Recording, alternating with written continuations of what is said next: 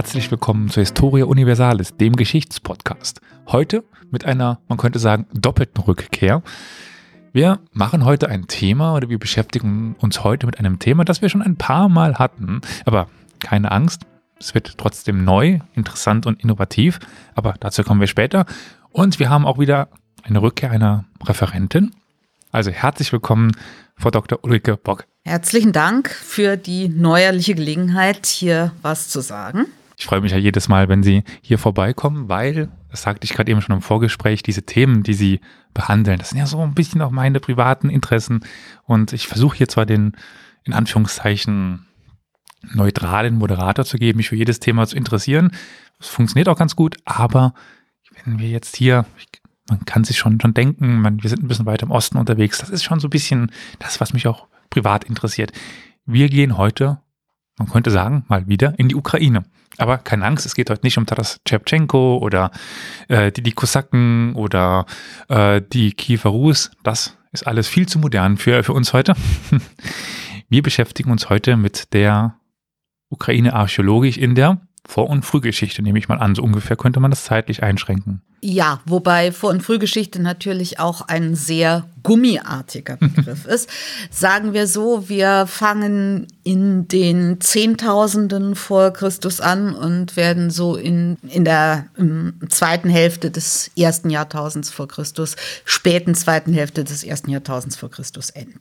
Aber ich sagte jetzt Ukraine und wer sich unsere Folgen zur Ukraine angehört hat, weiß, dass dieser Raum gar nicht so leicht zu fassen ist über die Zeiten, über die Jahre der Geschichte. Äh, jetzt, wenn wir es nicht an modernen Grenzen festmachen wollen, vielleicht sondern so ein bisschen an Regionen. Über welchen Raum sprechen wir denn heute?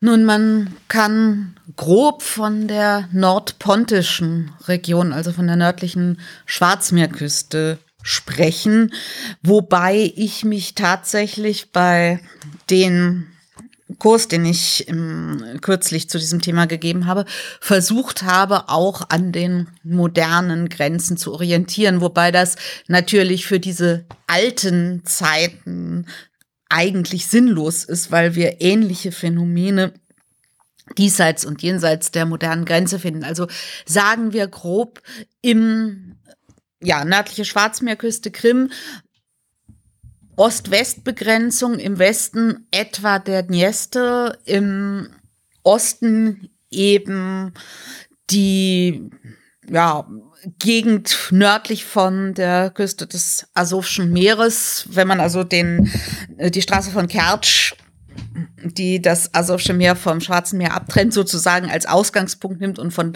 da, diesem Punkt dann aus nach Norden geht, so etwa. Das wäre das Gebiet und was die nördliche Grenze angeht, so der Raum von Kiew.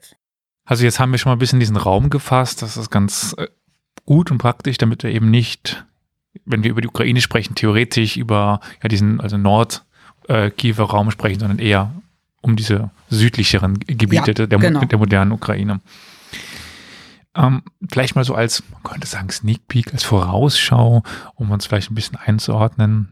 Kennen wir als, ich sage mal in Anführungszeichen, Amateure, als Unwissende, irgendwie reiche Zivilisationen, über die wir heute sprechen werden? Gibt es irgendwas, was mehr oder weniger popkulturell, auch wenn der Begriff vielleicht falsch ist, äh, wir irgendwie schon kennen?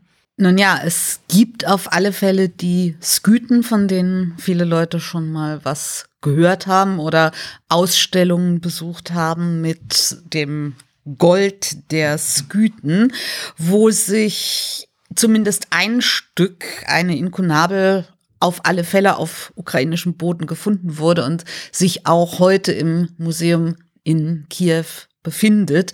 Das Stück reist häufiger, aber ich werde darauf noch im Einzelnen eingehen.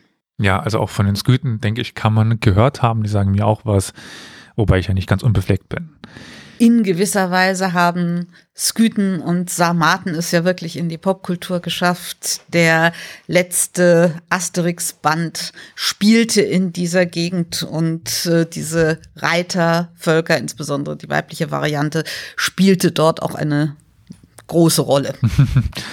Wobei ich ja auch weiß, dass der Begriff Skythen, Skytoi, glaube ich, dann im Griechischen äh, sehr, sehr breit gefasst ist. Aber kommen wir ja, später dazu. dazu kommen wir später. Das ist eine arg komplexe Sache. Also da fange ich lieber von vorne an Ja. und äh, machen wir es später. Fangen wir ganz vorne an.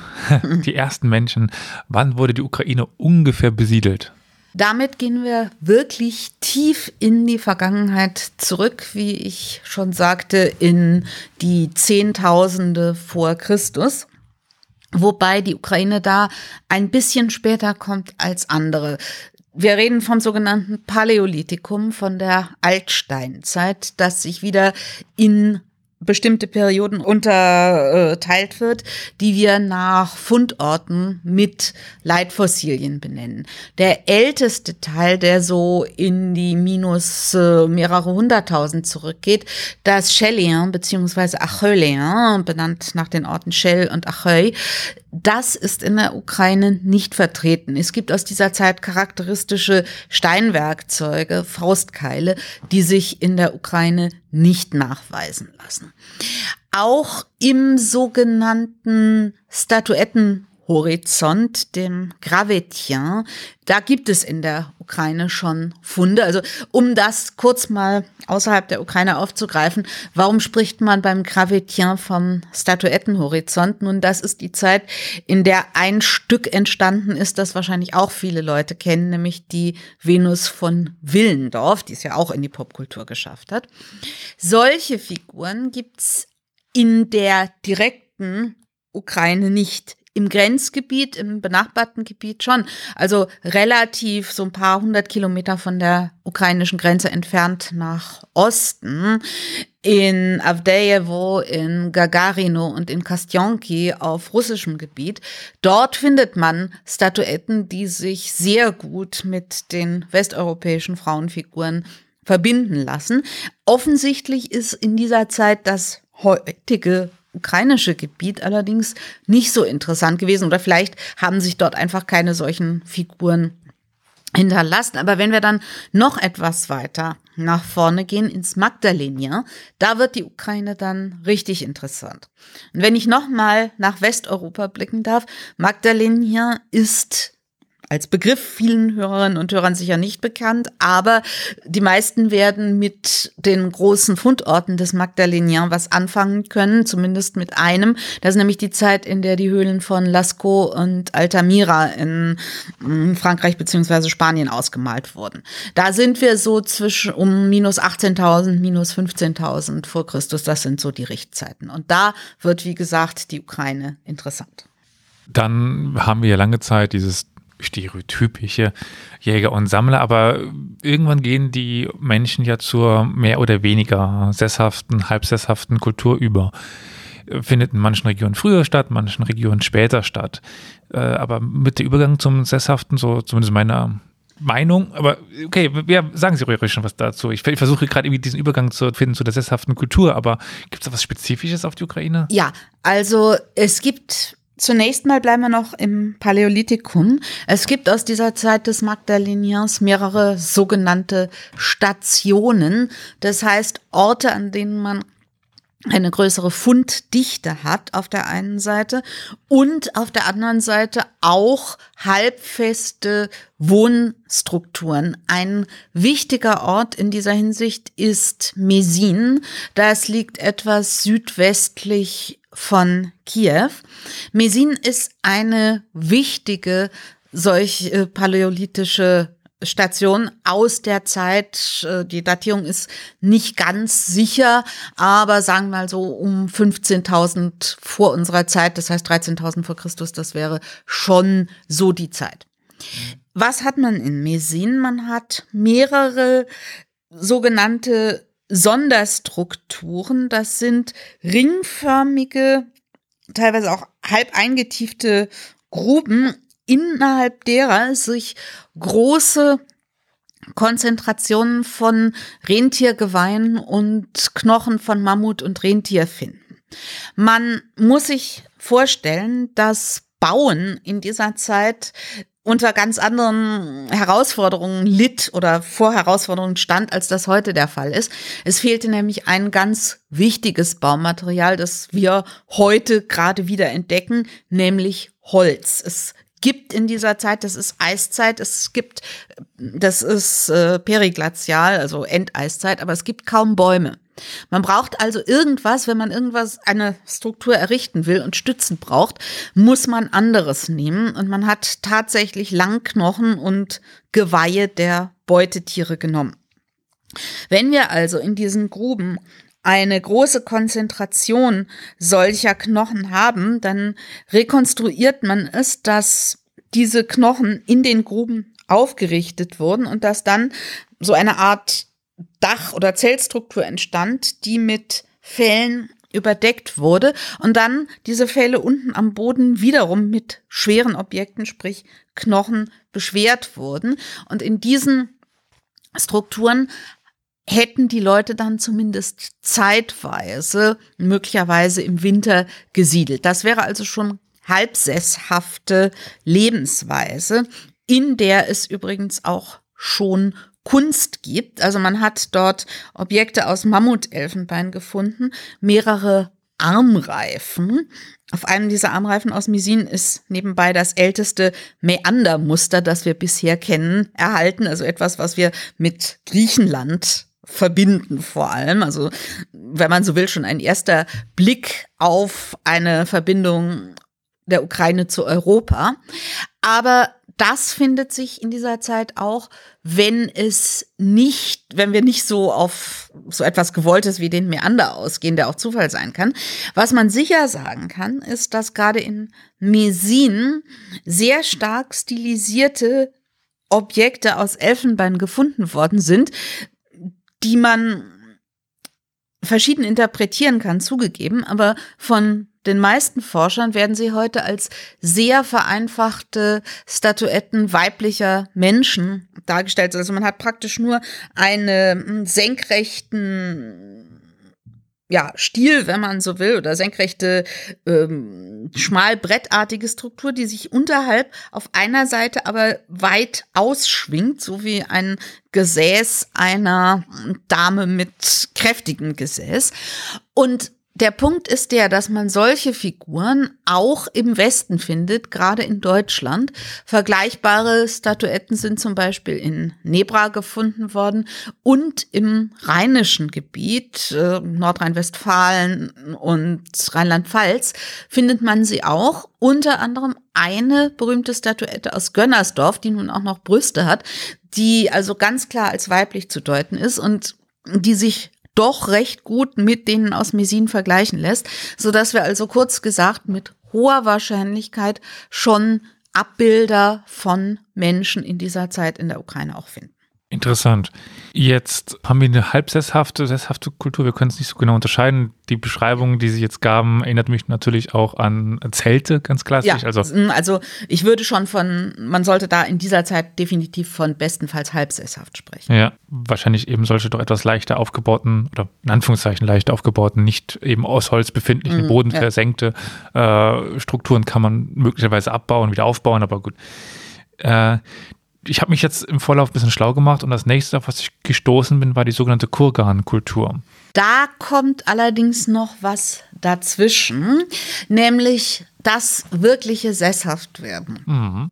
Archäologen bezeichnen das als neolithische Revolution, also der Übergang zur Jungsteinzeit, in dem Menschen tatsächlich sesshaft werden und vor allen Dingen vom reinen Jagen und Sammeln übergehen zur Landbauweise, also anfangen, Pflanzen und Tiere zu domestizieren und zu züchten.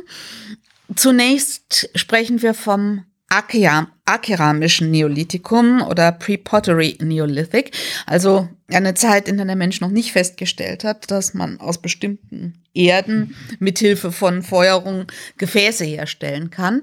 Und dann das keramische Neolithikum.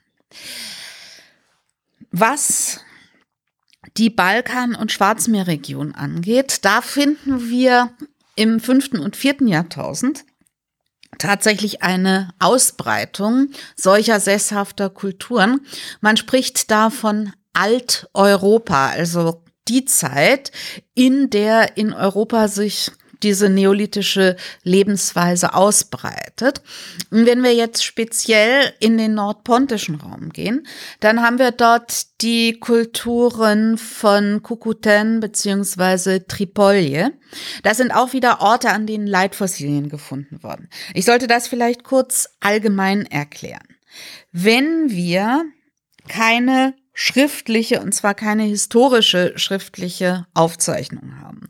Also nicht wissen, wie die Leute sich selbst als Volk oder als politische Einheit genannt haben. Da müssen wir die Kultur ja irgendwie benennen. Und man hilft sich da, indem man charakteristische Fund Stücke definiert, also sagt, wenn ich so ein Objekt, so eine Gefäßform, so ein spezielles Schmuckstück, sonst irgendwas habe, dann habe ich offensichtlich Gruppen von Menschen, die zusammengehören, die zu dieser Kultur gehören. Und dort, wo solche Fundstücke zum ersten Mal gefunden worden sind oder in besonders hoher Konzentration vorkommen. Diesen Ort nennen wir dann, nehmen wir dann als Eponym für die Kultur. Also im deutschen Raum die Hallstattkultur zum Beispiel. Ganz die genau. Von dem Fundort Hallstatt kommt. Ganz richtig. Aber Wollte ich auch als Beispiel. ist wahrscheinlich der, der Klassiker mhm. irgendwie. Ähm, es ist aber jetzt nicht so, dass wir davon hundertprozentig ausgehen können, dass dann eben die ich habe jetzt die, die, drei Fundstädte äh, wieder ver vergessen, aber das ist die Hallstattkultur, die einen riesigen Raum besiedelt hat, dass das ein Reich war im Na. modernen Sinne. Das, das ist einfach nur, wo sich Kultur ähnlich ausgebreitet hat. Ja, ganz genau. Und die zweite, also man benennt ja Kulturen nicht nur nach dem Fundort, wir haben ja aber auch viele Kulturen nach der Keramikart, wenn ich mich richtig ja, entsinne. Ja, ganz richtig. Trichterbecherkultur zum Beispiel oder Schnurrbandkeramik. Oder die, die Begräbnisart. Also ja. helfen Sie mir kurz, also was für Arten von, von Begräbnis Kulturen haben wir denn, also Kulturen, die nach Begräbnisarten benannt werden? Da gibt es zum Beispiel die Steinkistengräber, auf Englisch Cist Graves. Das gibt es auch an ganz vielen verschiedenen Orten. Da kann man zum Beispiel nach England, nach Cornwall gucken oder auch äh, in Norditalien gibt es solche mm, Phänomene oder das, was Sie eben angesprochen haben, Kurgankultur. Das ist ein Begriff aus dem Russischen. Kurgan bedeutet letztlich einfach Hügelgrab. Ja, haben, und, haben wir ja auch. Äh, ja, ich weiß, Kurgane in dem Sinne gibt es überall. Und äh, die sehen allerdings nicht überall gleich aus. Ich habe zum Beispiel bei der Betrachtung solcher skytischer Hügelgräber auch Vergleiche gezogen. A zu den etruskischen Tumuli und B zu den Hügelgräbern, die wir hier aus, äh, spät, aus der Späteisenzeit haben, zum Beispiel im luxemburgischen Clemency. Und außer dass da ein Haufen Erde über das Grab geschüttet wurde, das ist die Hauptgemeinsamkeit und danach kann man erstmal sich damit aufhalten, die Unterschiede aufzuzählen. Ich fand es ja super interessant. Ich schweife jetzt ein bisschen ab, aber ich habe mal eine Zeit lang fürs ähm, Landesdenkmalamt gearbeitet und festgestellt, wie viele Hügelgräber es hier gibt. Also wenn man sich damit einmal beschäftigt, dann äh, schwirrt einem der Kopf an, wie viele Hügelgräber man früher vorbeigelaufen ist, ohne zu wissen, dass es welche sind. Also super interessant, wenn man sich damit mal näher beschäftigt. Aber jetzt nochmal weg von den Hügelgräbern. Wir waren es eben dann bei einer Sesshaftwerdung ja, und wie gesagt, äh, ich nehme die beiden Fundorte nochmal, Kukuten beziehungsweise Tripolje. Kukuten liegt in Rumänien und ist für rumänische und moldawische Archäologen der namensgebende Fundort. Tripolje oder Tripyla, ich, äh, wie man heute sagen sollte, Tripolje ist die russische Version. Tripilja, wobei ich da nicht weiß, wie ich es aussprechen soll, ist die ukrainische Namensvariante. Bleiben wir einfach, man möge es mir verzeihen, bei Tripolje, das kriege ich leichter über die Zunge. Jedenfalls, das ist ein Ort auch etwas südlich von Kiew. Und in dieser Kultur finden wir nun definitive Sesshaftigkeit. Wir finden sogar Großsiedlungen. Die Siedlungen sind in der Regel ringförmig und zeichnen sich dadurch aus, dass sie große Holzhäuser haben, die in gewisser Weise zweistöckig waren. Das heißt, sie waren auf Plattformen errichtet. Man muss sich das so vorstellen wie der Tisch, an dem wir gerade sitzen. Drunter ist frei und auf dem Tisch, der natürlich viel größer wäre als dieses Tischlein hier, wurden dann mehrräumige Strukturen errichtet, die höchstwahrscheinlich gebogene Hölzer als Dach, also praktisch ein tonnenförmiges Dach hatten. Aber der Raum unterm Tisch, wird der auch noch bearbeitet oder? Wohl als Lagerräume unter anderem genutzt. Äh, da, äh, man findet nicht unbedingt tiefe Gruben darunter, aber das Hauptleben wird oben. sich oben abgespielt haben. Man findet auch Gebäude mit eingefriedeten Höfen, die wahrscheinlich als öffentliche Gebäude gedient haben. Und man findet ringförmige Straßen, radiale Straßen, und offene Plätze, die so aussehen, als ob sie nicht einfach nicht bebaut worden wären, sondern als Platz, sondern als Platz genutzt ja. wurden, ganz genau. Also es hat schon eine strukturierte Gesellschaft gegeben. Es hat Arbeitsteilung gegeben in der Herstellung auch handwerklich herzustellende Objekte und es hat sicherlich schon eine gesellschaftliche Führungsschicht gegeben. Um die Größenverhältnisse, ich weiß nicht, ob man da schon, wie es einige Archäologen tun, von Megasiedlungen sprechen sollte, weil das so ein bisschen an Mexico City denken lässt und da sind wir definitiv nicht in den Dimensionen. Aber um ein Beispiel zu nennen, die Siedlung, die bei Maidan Teske ausgegraben worden ist, hat eine Größe von 200 Hektar. Und falls Sie vorhaben, mich zu fragen, wie viele Fußballfelder das sind, sorry, weiß ich nicht. Ich hätte es nach dem Saarland gefragt. Ja, äh, auch gut. Aber also ich bin nicht gut darin, mir so äh, räumliche Größen gut vorzustellen. Also äh, man möge selbst sich eine äh, Vergleichseinheit für 200 Hektar vorstellen. Wie auch immer, übrigens, diese, was ich an der Tripolje-Kultur auch interessant finde. Sie machen viel mit Terrakotta. Also sie haben nicht nur bemalte Keramik, sondern sie haben auch Tonmodelle von Häusern und möglicherweise auch von Heiligtümern. Man hat Heiligtum, also ein Hausmodell gefunden, kreisförmig auf Füßchen, was natürlich gut zu dieser Plattformarchitektur passt, in dem Strukturen nachgebildet sind, die durchaus für kultische Nutzung, also möglicherweise eine Art Altar sprechen. Und es gibt Terrakotta-Figuren, von weiblichen Personen, die nun witzigerweise noch so ein bisschen an die Figur, äh, die Statuetten aus Mesin erinnern, von denen ich eben gesprochen habe. Also sehr gerader Oberkörper, kein Kopf und dann nach hinten ausladendes Gesäß und Ritzverzierungen, die wir ähnlich auf den Elfenbeinstatuetten von Mesin und auf den Terrakotten der Tripolie-Kultur finden.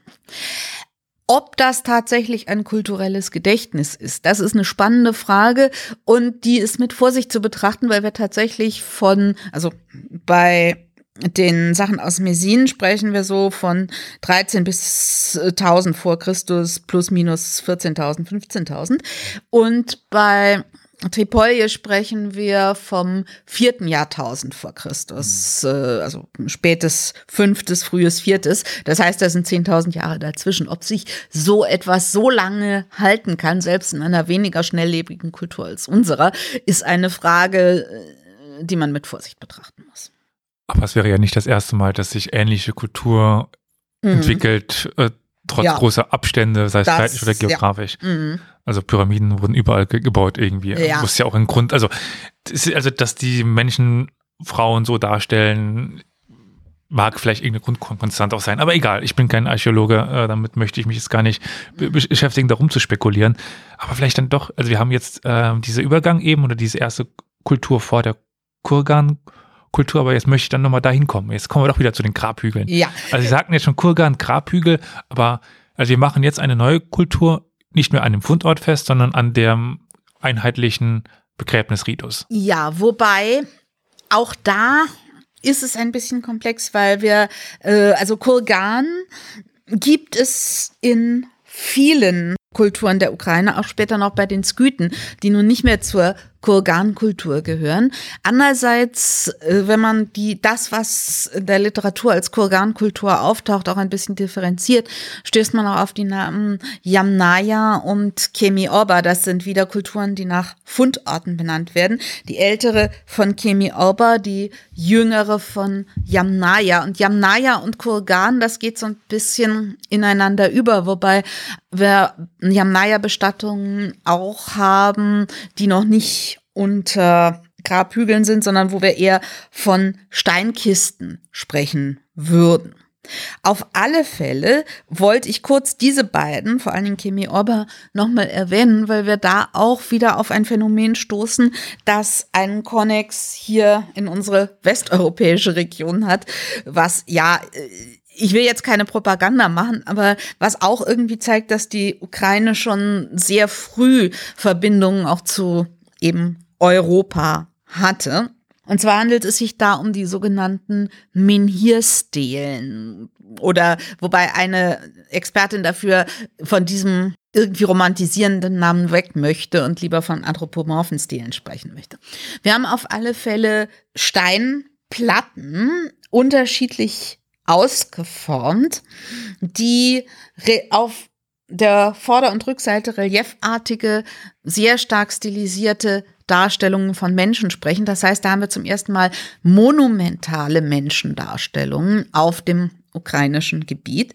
In der Ukraine finden wir teilweise welche, die so um die 1,20 Meter hoch sind und einen, ja, Schultern mit so wie ich jetzt, das können Sie nicht sehen, wenn Sie zuhören, aber ich ziehe meine Schultern jetzt hoch und den Kopf etwas ein, sodass wir also eine senkrecht, eine waagerechte mit so einer rundlichen Ausbeulung nach oben haben. Also wie eine Der Silhouette. Hals fehlt. Ja, ganz genau. Hals fehlt. Dann gibt es stilisierte Gesichter und in vielen Fällen Darstellungen auch von Geräten, von Waffen, von neuen Waffen, die man vorher nicht so hatte. Dolche, dann vor allen Dingen auch Äxte und Beile sind sehr beliebt und Pfeil und Bogen. Das kann natürlich auf eine jägerische Kultur sprechen, Pfeil und Bogen gerade, aber mit möglichen Schwertern und sicheren Streitäxten geht man hier davon aus, dass es sich um eine ja, Kriegerelite handelt. Das ist aus mehreren Punkten interessant. Gehen wir erstmal zu der Verbindung zu Europa. Wir befinden uns jetzt in, im vierten bzw. mittleren bis Ende viertes Jahrtausend bis drittes Jahrtausend vor Christus. In dieser Zeit gibt es solche vergleichbaren Menhir-Stelen, die im Einzelnen etwas anders aussehen, aber doch damit zusammenhängen auch in Regionen Europas. Da ist zum Beispiel Norditalien, der italienische Alpenraum zu nennen. Dann Südwestfrankreich ist wichtig, also Südwest- und Südostfrankreich. Die Provence hat einiges. Dann aber auch das Gebiet des sogenannten Rouergue. Das ist die Gegend um Rodez in äh, Südfrankreich in Aquitanien. Dort ist eine der berühmtesten dieser Stelen gefunden worden, die sogenannte Dame de Saint-Cernin-sur-Rance. Und dann auch die Iberische Halbinsel. Was in der Ukraine besonders ist an diesen Stelen, also gerade wenn man sie mit dem französischen Befund vergleicht, in Frankreich haben wir sehr viele Frauenstelen und auch einige Männerstelen.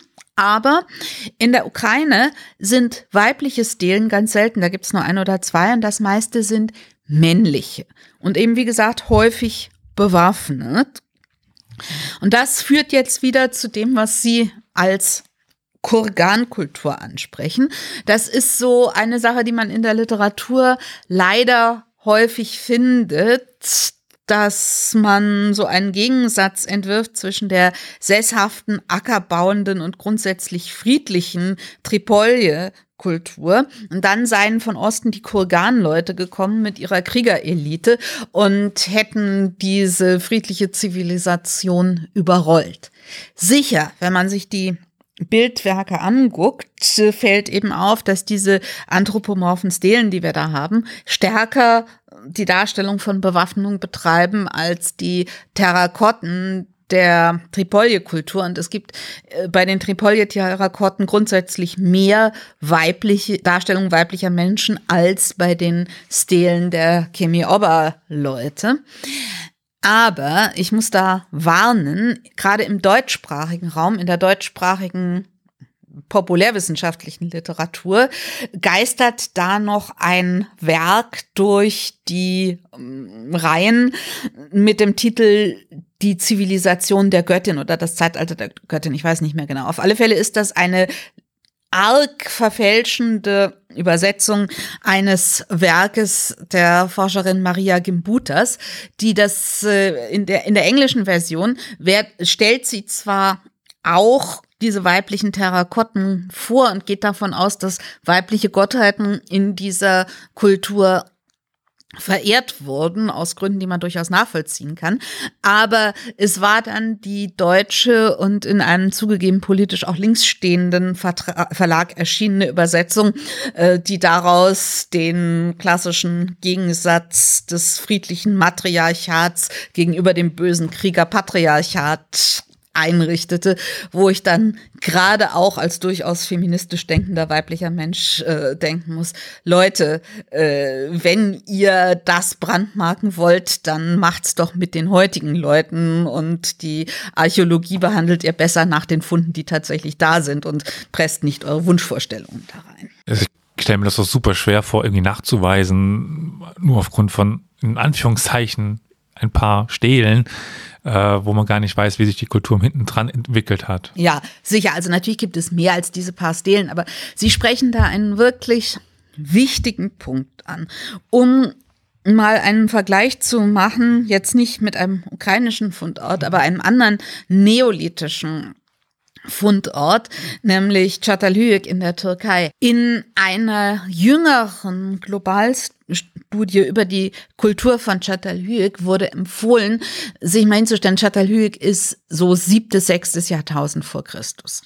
Sich äh, mal geistig einfach zunächst mal 100 Jahre in die Vergangenheit zu setzen, also die Zeit, die vielleicht die eigenen Urgroßeltern noch erlebt haben, also äh, Leute, die man noch vielleicht selbst gekannt hat oder die zumindest äh, die Leute gekannt haben, mit denen man noch gesprochen hat.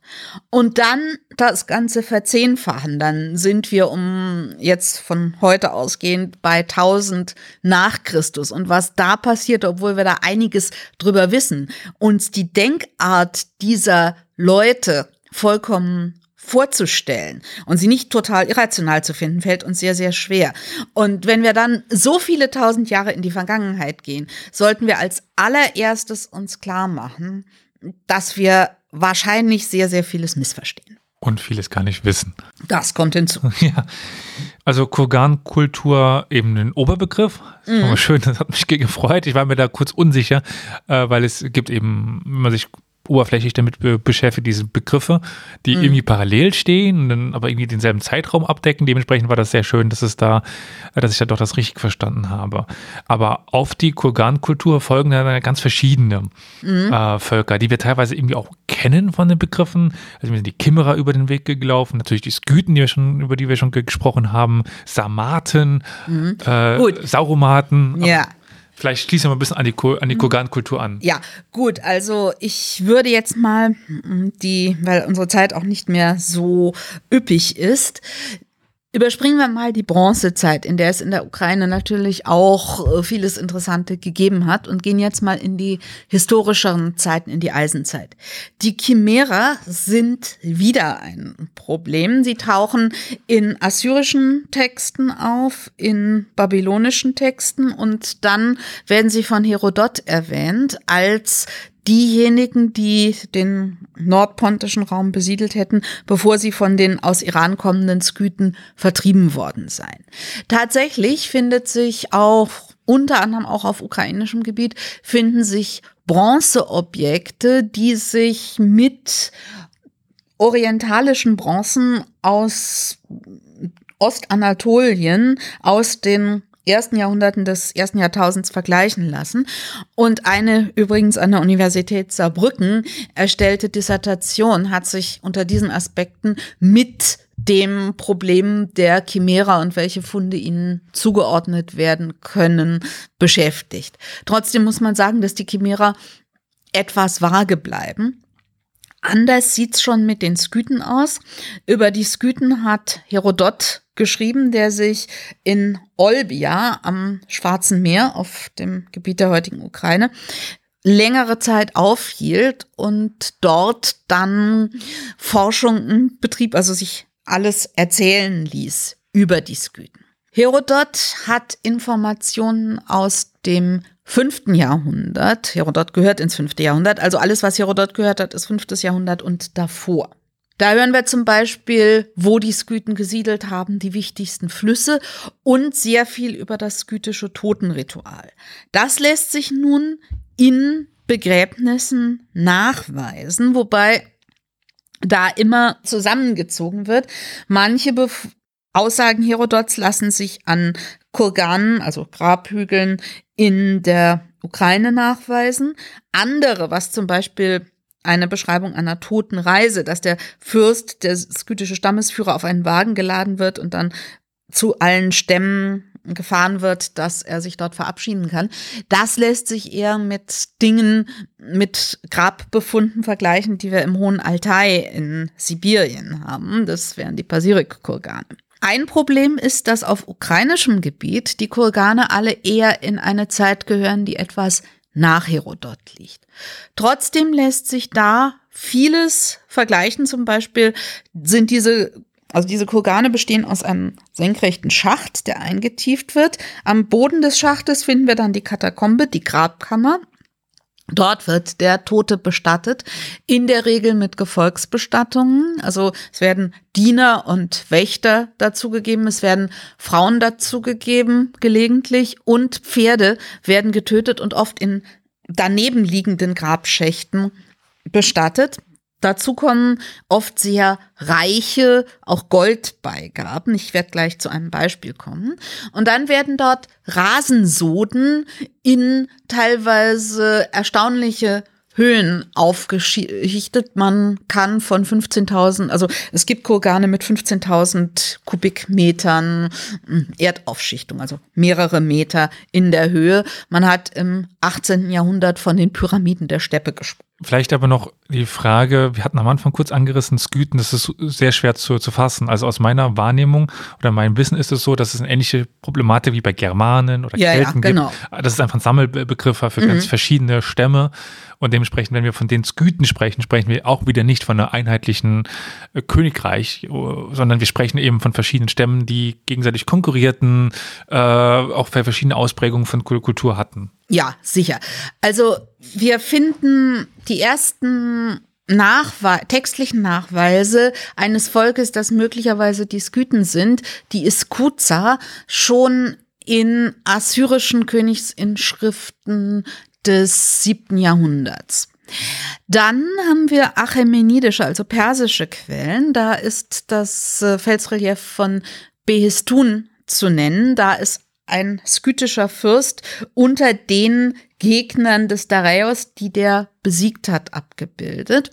Und in achämenidischen Quellen finden wir auch Erwähnungen von Skythen nördlich des Meeres. Und da hält man es für denkbar, dass es sich um die Skythen handelt, die in dem Gebiet der heutigen Ukraine gesiedelt haben. Aber wenn man sich jetzt mehr für diese Zeit interessiert, dann kann man die Augen offen halten, weil Sie haben jetzt schon gesagt, die Bronzezeit überspringen wir. Es ist einfach super viel, was passiert. Wir sprechen über einen Riesenraum und noch größer ist die Zeitspanne, über die wir reden. Und dementsprechend halten Sie die Augen offen. Sie werden wahrscheinlich die nächsten Semester immer mal wieder einen Kurs zu diesen Themen anbieten. Ja, das ist äh, durchaus denkbar. Zum Beispiel ist eine Sache, die auch mit den auch mit dem ukrainischen Raum in Verbindung hängt. Eine Frage wäre die nach den Amazonen, die Herodot auch für diesen, mm, für diesen Raum erwähnt. Und ja, ich habe mir überlegt, ob ich mal bei Gelegenheit über die Frage nach bewaffneten Frauen in der Antike arbeiten werde. Das wäre ein Kurs, der sich da anbieten würde. Im Sommersemester allerdings gehe ich erstmal wieder in eine Region, über die ich an dieser Stelle auch gesprochen habe, nämlich Afghanistan und sein buddhistisches Erbe. Aber ich behalte auch diese Nordschwarzmeer-Region im Blick und vielleicht bin ich auch mal wieder hier, um da noch ein bisschen das Thema aufzugreifen. Ja, dann vielen Dank und ich würde sagen, halten Sie die Augen offen. Es kommt sicherlich noch einmal vor. Und bis dahin, auf Wiedersehen.